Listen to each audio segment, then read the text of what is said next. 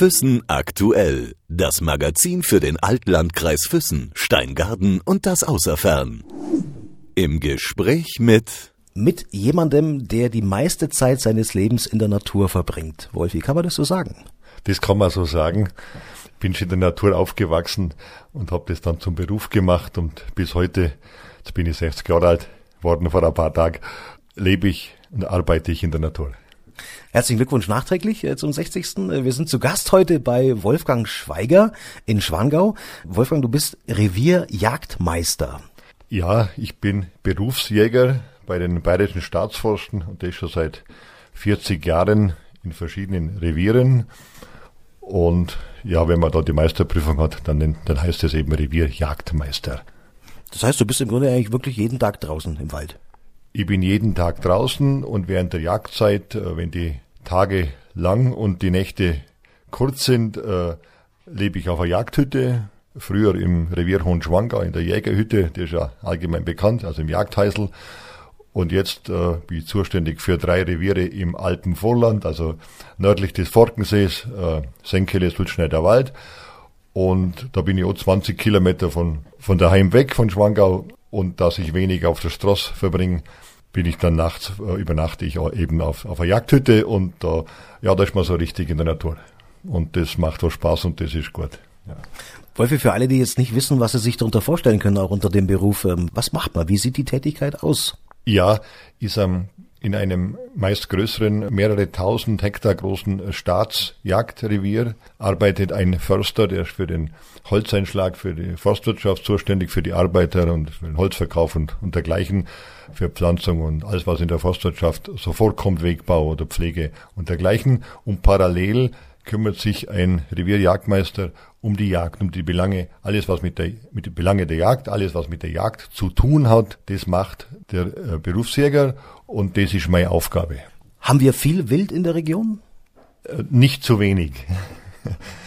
Na, wir, wir haben ordentliche ordentliche Wildbestände.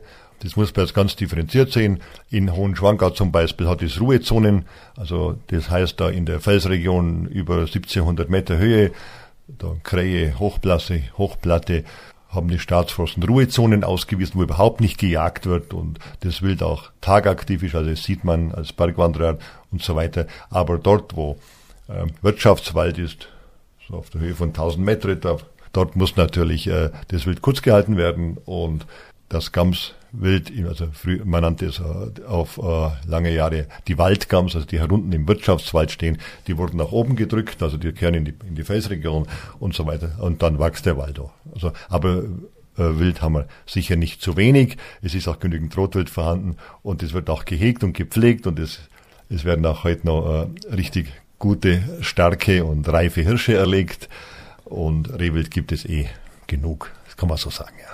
Zum besseren Verständnis nochmal, was wäre denn, wenn es die Arbeit des Jägers nicht gäbe? Ja, dann würden die Schalenwildbestände, also äh, Rotwild, Rehwild, Gamswild, wachsen und der Verbissdruck auf die, auf die Waldungen wär, wäre hoch. Ja, und der Forstmann wäre höchst unzufrieden, weil er nichts mehr zustande bringt. Kurzum. Fangen wir mal ganz nochmal von vorne an. Als du Jäger geworden bist, ja. was hat dich dazu bewegt? Ja, mein Vater und mein Großvater, die waren schon Holzhauer im damaligen königlich bayerischen Forstamt Hohenschwangau. Schon im 19. Jahrhundert hat der Großvater da begonnen zu arbeiten. Ja, und somit war ich schon von Kindheit da mit im Wald und im Holz und der Weg war dann vorgezeichnet. Du hast mir im Vorgespräch erzählt, dass, äh, ich glaube, dein Großvater war es, äh, bei den königlichen Jagden äh, involviert war. Wie kam es dazu? Was hat er da gemacht? Ja, bis 1913 war in Schwangau königliche Hofjagd. Die Wittelsbacher waren immer große Jäger und die Hofjagdgesellschaft kam im Herbst, im September, so drei Wochen nach Hohenschwangau und da war eine große Jagd. Das war eine Riegeljagd auf Gamswild und Rotwild. Also man hat das Wild getrieben und die Pläne gibt's heute noch. Der Gamsriegler in, am Tegelberg oder am Strausberg oder im Altenberg, wo auch immer, das ist alles noch, das ist alles noch erhalten. Und mein Großvater war damals schon, was üblich war für, für Holzarbeiter und die Landbevölkerung, dass sie bei der Hofjagd äh, mit eingesetzt worden sind als, als Treiber und Bläser und, Jagdführer. Und äh, das ist niedergeschrieben, das weiß man noch, wer, wer da alles beteiligt war und wie viel Geld das sie da bekommen haben und wie viel maßbiert natürlich. Klar. Wie muss man sich das vorstellen, so eine Hofjagd? Wie, wie umfangreich war die? Wie viele Jäger waren da? Wie viele Treiber? Ja, da war die feine Gesellschaft aus, aus München da, also der Adel und, und, und, und äh, Politiker und äh, das war eine große Gesellschaft und da war dann richtig, richtig äh, gesellschaftlich was los, also auch jagdlich äh, war das ein, ein, ein Mordsevent, den man heutzutage sagen. Ja. Das heißt schon auch die Region, das Revier hat eine sehr, sehr hohe Bedeutung auch schon damals gehabt. Ja, begonnen hat das um 1830 rum, als der damalige Kronprinz und spätere König Max II. Äh, die Ruine Hohenschwangau, also Ruine hieß damals Schwanstein, das heutige Schloss Hohenschwangau, erworben hat. Und Max war auch äh, großer Jäger und hat dann die Hofjagd in Hohenschwangau erst eingerichtet. Also die Hütten, Tegelberghaus und Bleckenauhütte, Jägerhütte wurden um 1840 rum äh, errichtet. Das waren seine Jagdhäuser und die Wege und Jagdsteige, heute Wanderwege im Revier Hohenschwangau, die wurden damals angelegt mit händischer Arbeit und äh, heute noch erkennbar äh, alle gleichbleibende Steigung und gleiche Breite. Man hat sie beritten oder mit, einem, mit dem Jagdwagen, mit dem der Prinz Regent später befördert wurde, äh, ist man da bis bald 2000 Metern aufgefahren. Und also wie gesagt, das ist, das ist ein Relikt aus damaliger Zeit, Gott sei Dank. Und größtenteils sind die, die Steige heute noch erhalten um, und die Wanderer wissen gar nicht, wo, wo das herkommt. Aber für, für die Bejagung natürlich ist es heute noch ganz, ganz toll. Und auch auf die einzelnen Jagdstände, also die Kanzeln, wo die Jagdgäste dann ge gesessen sind, äh, wurden überall Wege hingebaut. Und ist, das ist auch, wenn man es weiß, sind auch heute noch erkennbar. Dort, wo der Prinzregent oder der König saß, war auf dem Plan eine Krone drauf. Das war dann der königliche Sitz die Sitze haben sie bis heute erhalten, wie äh, Regentenstand oder, oder dergleichen. Also die, die Namen haben sich bis heute erhalten. Das heißt, Wolfgang, äh, du hockst ab und zu schon da, wo der König gekocht ist. Akkurat, akkurat. ich bin jetzt nicht mehr in dem Revier, wie gesagt, aber war es lange Zeit und das war dann äh, ganz toll. Jetzt hat es schon mehrere Nachfolger verschlissen, äh, weil es doch äh, äh Hochgebirgsrevier ist mit einem hohen Gamsabschuss und, und ja, das geht an die körperliche Substanz. Ich habe mich dann vor einigen Jahren ins Flachland verabschiedet, was, was mir sehr recht war. Das heißt also auch, du bist mit der Jagd aufgewachsen, kann man sagen auch. Ich bin mit der Jagd aufgewachsen, ja. Schon als, als Schullarbur war es äh, Erlebnis für uns damals, wenn in der Hirschprumpft die hohen Herren äh, einen Hirsch geschossen haben und die Holzhauer, also mein Vater, mussten dann die die Hirsche bergen und, und ich habe da dafür mitgehen und das war oft, äh, äh, ja, das war ein, einfach ein Erlebnis und das war von daher erstmal mit der, mit der Jagd da, mit dem Hochgebirge, mit dem Wald äh, doch sehr verbunden. Ja. Erzähl uns mal ein bisschen was aus deiner persönlichen Welt. Ähm, was machst du oder was machst du, wenn du nicht im Wald unterwegs bist, was ja eigentlich die meiste Zeit ist? Ja, wenn ich nicht im Wald bin, dann verbringe ich sehr viel Zeit im Bienenhaus. Ja, vor etwa 20 Jahren, habe ich begonnen, äh, Bienen zu züchten, also Imker zu werden. Und das bringt äh, sehr viel. Also das ist, äh, das ist ganz was Tolles. Es tun ganz wenig Leid. In Schwangau lebt man als Imker im Paradies, wissen wenige. Wir sind bloß ein paar Imker in Schwangau. In Schwangau ist keine intensive Landwirtschaft, kein Spritzmittel und dergleichen, wie man es sonst in, in der ganzen Republik kennt, äh, im Ackerbau oder Maisanbau. Also das haben wir in Schwangau alles nicht. Ein Bienenhaus von mir steht in der Nähe vom Schwanseepark äh, und eins in Hohenschwangau. Dort werden die Wiesen, im Schwanseepark zum Beispiel, die gehören heute noch dem Wittelsbacher Ausgleichsfonds, die werden erstmals im Mitte Juli gemäht. Also das, die Wiesen können alle ausblühen und der, der Sommerhonig der schaut noch so gelb aus wie der Lebenshornhonig aufgrund von diesen glücklichen Bedingungen. Also man kann, man kann einen sauguten Honig produzieren und irgendwann, wenn ich in der Rente bin, werde ich das noch mehr ausbauen. Jetzt mangelt es an Zeit. Mein Bub hilft mir zwar schon äh, beim Imkern und also Imkern bringt einem sehr viel, auch von der Gesundheit her. Man produziert natürlich einen hervorragenden Honig, was woher herkommt. Auch Propolis tue ich, sagen wir, ernten und das die Wahnsinnsdroge, äh, das Gelee Royal, das kommt ja ganz minimal bloß vor, das nehme ich auch zu mir und somit ist man äh, richtig gut beieinander und äh, das hat schon was. Und die, die Bienenstiche, also das Bienengift, Apis, homöopathisches Heilmittel, also die Bienenstiche tun ein Übriges dazu. Und man wird oft nur gestochen im, als Imker und das macht einem nicht sehr viel aus. Aber ich denke, in der Summe bringt einem das sehr viel. Ja, und der Gesundheit und dem, dem Leib tut es sehr gut. Wie bist du draufgekommen, dass du jetzt da nebenher ein bisschen Bienen züchtest? Ja, weil es mir immer schon gefallen hat. Und neben meiner Jagdhütte habe ich dann mal eben ein, ein Bienenvolk gekauft und man baut dann schnell auf als Imker. Das, das geht ganz schnell und man hat eher zu viel Bienen als zu wenig. das heißt aber, du hast generell zu Tieren überhaupt einen, einen sehr engen Bezug. Ja, ja, man, man lebt mit der, in und mit der Natur, ja, das stimmt schon. Und eine weitere Leidenschaft ist äh, das Radrennfahren.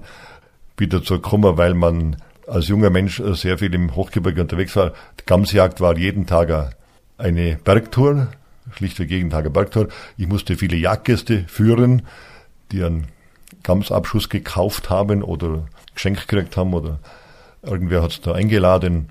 Und äh, die Leute haben natürlich erwartet, dass man in die Gamsregion aufsteigt und sie einen, einen tollen Jagdtag erleben. Und die Hauptaufgabe viele Jahre, als ich noch im Revier Honschwanga war, war Jagdgäste zu führen, jede Woche drei.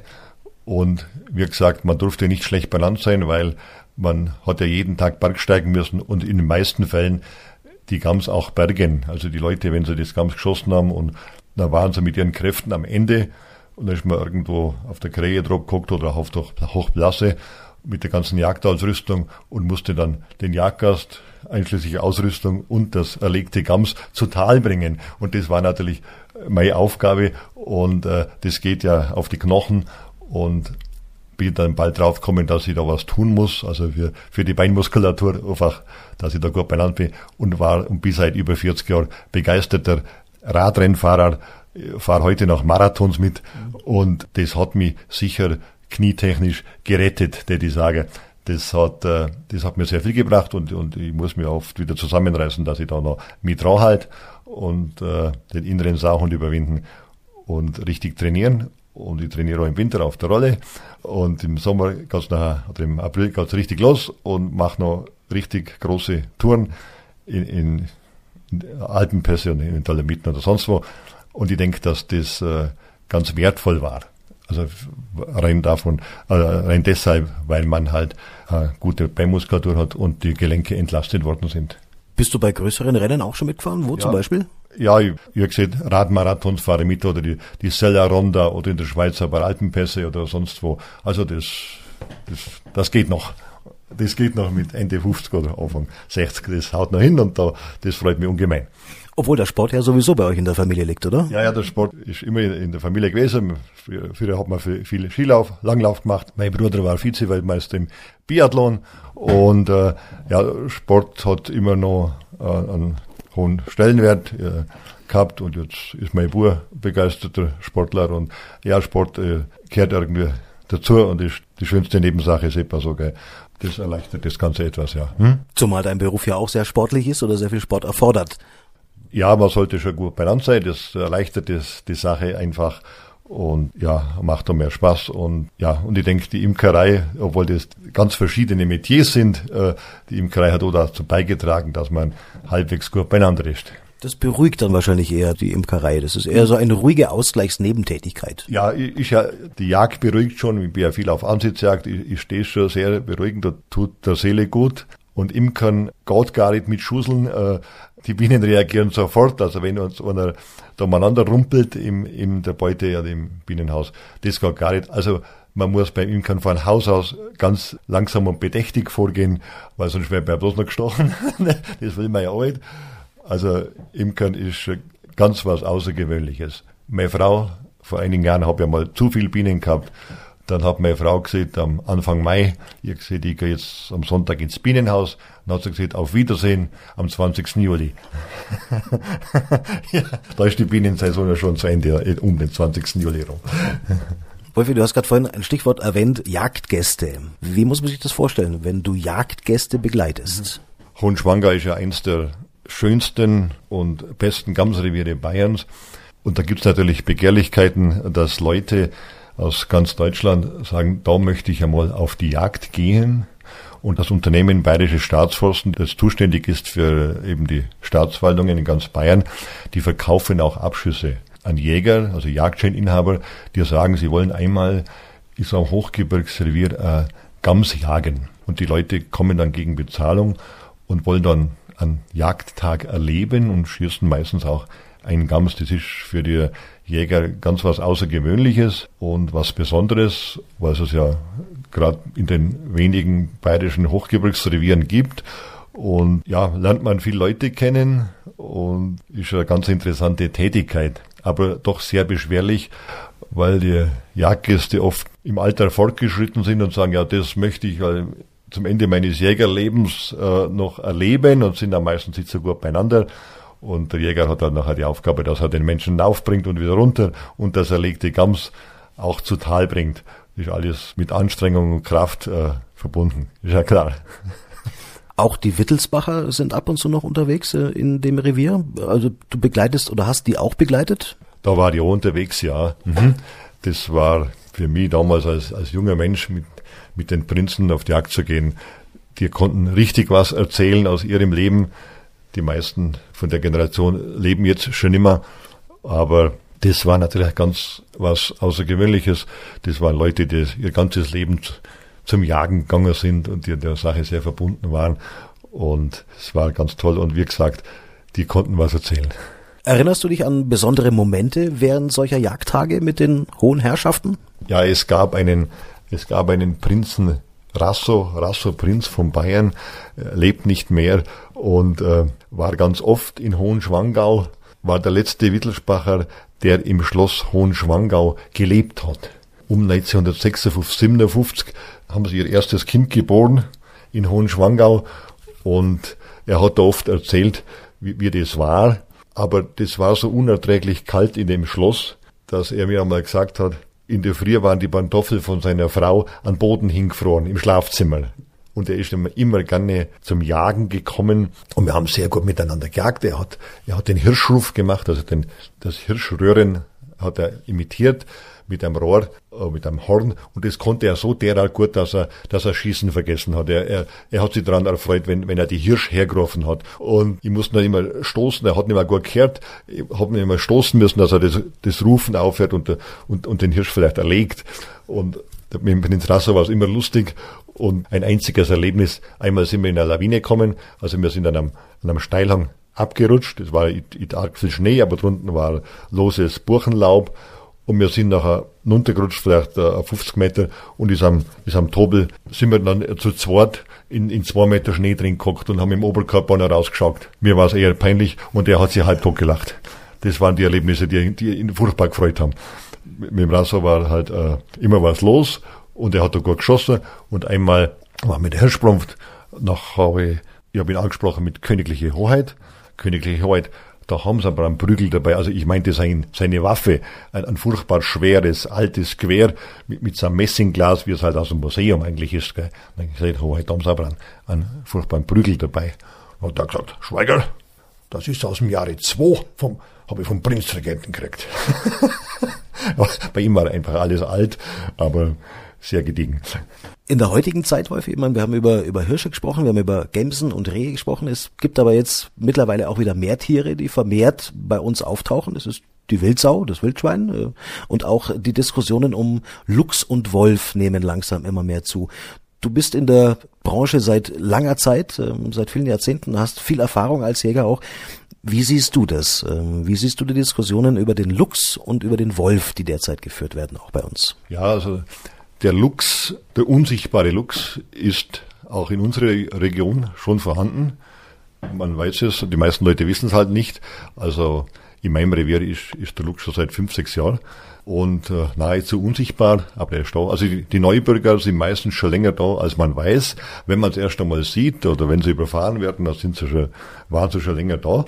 Der Luchs ist ein, ein ganz tolles Wildtier und der gehört sicher in unsere Landschaft und das sollte niemanden stören. Also wir sind froh, dass, dass er da ist. Beim Wolf ist es ein bisschen anders. Da kochen die Gemüter auch hoch. Die Landwirte sehen rot, wenn sie was vom Wolf hören. Also der Wolf ist ein, ein, eine andere Nummer, breitet sich aber viel leichter aus als der Luchs. Und den Luchs, der wir bei uns da haben, der wird wahrscheinlich, also das kann man nur vermuten, aus Südwesten kommen, aus Vorarlberg oder der Schweiz. Aber er hält sich und je älter das er wird, desto unsichtbar. Die ersten Jahre, als er da war, haben wir ihn öfter gesehen. Er hat sicher dann einmal eine Familie gegründet, weil sonst wäre er nicht ein Einzelner Lux wird ja nicht äh, da bleiben so lange und es werden sicher mittlerweile mehr, mehrere sein, aber wie gesagt, die Verbreitung geht ganz langsam. Das Wildschwein ist auch hier bis in den Alpen und das bleibt es auch. In ganz Deutschland gibt's Schwarzwild, das hat sich explosionsartig vermehrt und mit dem werden wir auch in Zukunft zum Durchhau. Es ist, sind schon Wildschwein geschossen im Schwangauer Revier in Nähe Drehhütte auf, auf 1400 Meter oder im Halblechtal schon ganz ordentlich. Die Wildschweine werden uns weiter begleiten und mit denen müssen wir leben. Jetzt fällt mir noch eine Frage ein. Ihr seid ja im Winter auch zuständig für die Wildfütterung. Teilweise um die 200 Stück Rotwild, äh, die da bei euch äh, vor Ort sind. Wenn man das auch so eine Zeit lang macht, entwickelt sich da ein Kontakt äh, zu den Tieren auch? Ihr kommt den Tieren sehr nahe auch. Ja, wir haben ja im Schwangau die Rotwild-Schaufütterung, wie es, es nur wenige gibt hier im, im Allgäuer Raum. Wir kommen den Tieren sehr nahe. Die Hirsche haben, äh, die kriegen ab und zu einen Namen von uns und sind ja jedes Jahr die gleichen. Sie kommen ja meistens wieder, wenn sie nicht überfahren oder erlegt werden, kommen sie jedes Jahr wieder. Und da sieht man die Entwicklung der, der Hirschgeweihe, wie es, wie sie sich halt entwickeln und wie sie älter werden. Und ist ja ganz eine interessante Tätigkeit und äh, macht, macht auch Spaß. Aber der Hintergrund ist ein ganz ernster. Ja, ich denke, wir bringen da viel Wild aus dem ganzen Ammergebirge sehr gut über den Winter und das ist eigentlich die Hauptaufgabe und da sind wir sehr zufrieden damit. Und der Erste, der kommt, ist immer der Hungrigste, der Otto. Der Otto ist ganz ein Frecher, der frisst eigentlich schon aus dem Schubkarren raus. Das ist ein Hirsch vom fünften Kopf, also sechs Jahre alt und hat mittlerweile, hat jetzt auch schon abgeworfen vor ein paar Tagen äh, jetzt schaut er recht nackig aus, so als wenn er halt beim Friseur war. und der fordert es immer wieder heraus. Und ich habe mir schon vor kurzem hab ich mal ein Futter über den Kopf geworfen, und hat dann nur mit den Hinterläufen ausgeschlagen und so mir zu verstehen gegeben, du kannst mich mal. Was wünschst du dir persönlich für die Zukunft? Du hast schon gesagt, du bist jetzt in einem äh, etwas älteren Alter und möchtest dich ein bisschen, hast dich ja schon ein bisschen mehr in die, in die Ebene verlegt. Wie sieht die Zukunft aus bei dir? Ja, jetzt schaue ich, dass ich mein Berufsleben noch äh, einige Jahre durchführen, durchziehen kann und dann bei Zeiten in Rente gegangen und als gesunder Rentner mich noch auf dem Rennrad bewegen kann und ganz viel Bienenvölker mir anschaffen kann oder ausbauen kann und das ja noch auf die Jagd gehen kann.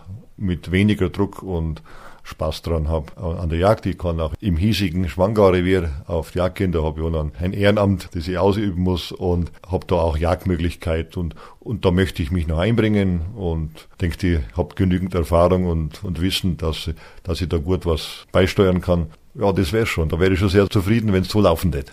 Wolfi, vielen herzlichen Dank für die Geschichte, vielen herzlichen Dank für deine Zeit und für die Zukunft wünschen wir dir, egal ob als Jäger, als Privatmann oder auch als Imker, alles Gute. Herzlichen Dank.